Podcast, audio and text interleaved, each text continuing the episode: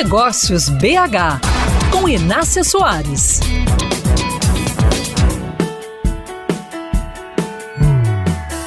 A pandemia acelerou algumas mudanças que já estavam em curso no mercado, e uma das principais foi impulsionar mais lojas a vender por outros canais, que não apenas a loja física e o e-commerce para aquelas que já atuavam no digital.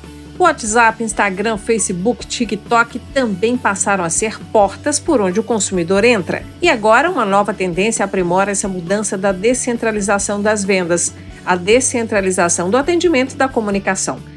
Que significa? Significa estar mais perto do seu cliente fisicamente, falar com ele de um jeito que cai bem para ele e não mais aquela propaganda igualzinha para todos os canais. Conversei sobre isso com o empresário Gabriel Junqueira, CEO da startup Cupom Verde, que acompanhou em Nova York as discussões sobre o novo varejo na NRF. Segundo Gabriel, os donos de pequenos negócios conseguem executar essa tendência muito melhor, já que estão mais próximos dos clientes e precisam aproveitar isso como diferencial. Sempre que você pensar nas ações da empresa em relação ao cliente, você pensar na perspectiva dele. Ele não vai comprar do canal, ele vai comprar da loja. Então, seja ela na rede social, no site, tem uma tendência muito forte de por exemplo, redes sociais, nichar o máximo possível, você ter é, influenciadores digitais cada vez menores, mais específicos, que se conecta muito mais com o meu dia a dia, com a minha vida e com o que eu faço. Então, a descentralização uhum. É, é quase que uma tendência da natureza. Você assiste a entrevista completa com o Gabriel Junqueira lá no meu canal no youtube.com/barra mesa de negócios. Acesse, inscreva-se e aproveite todo o conteúdo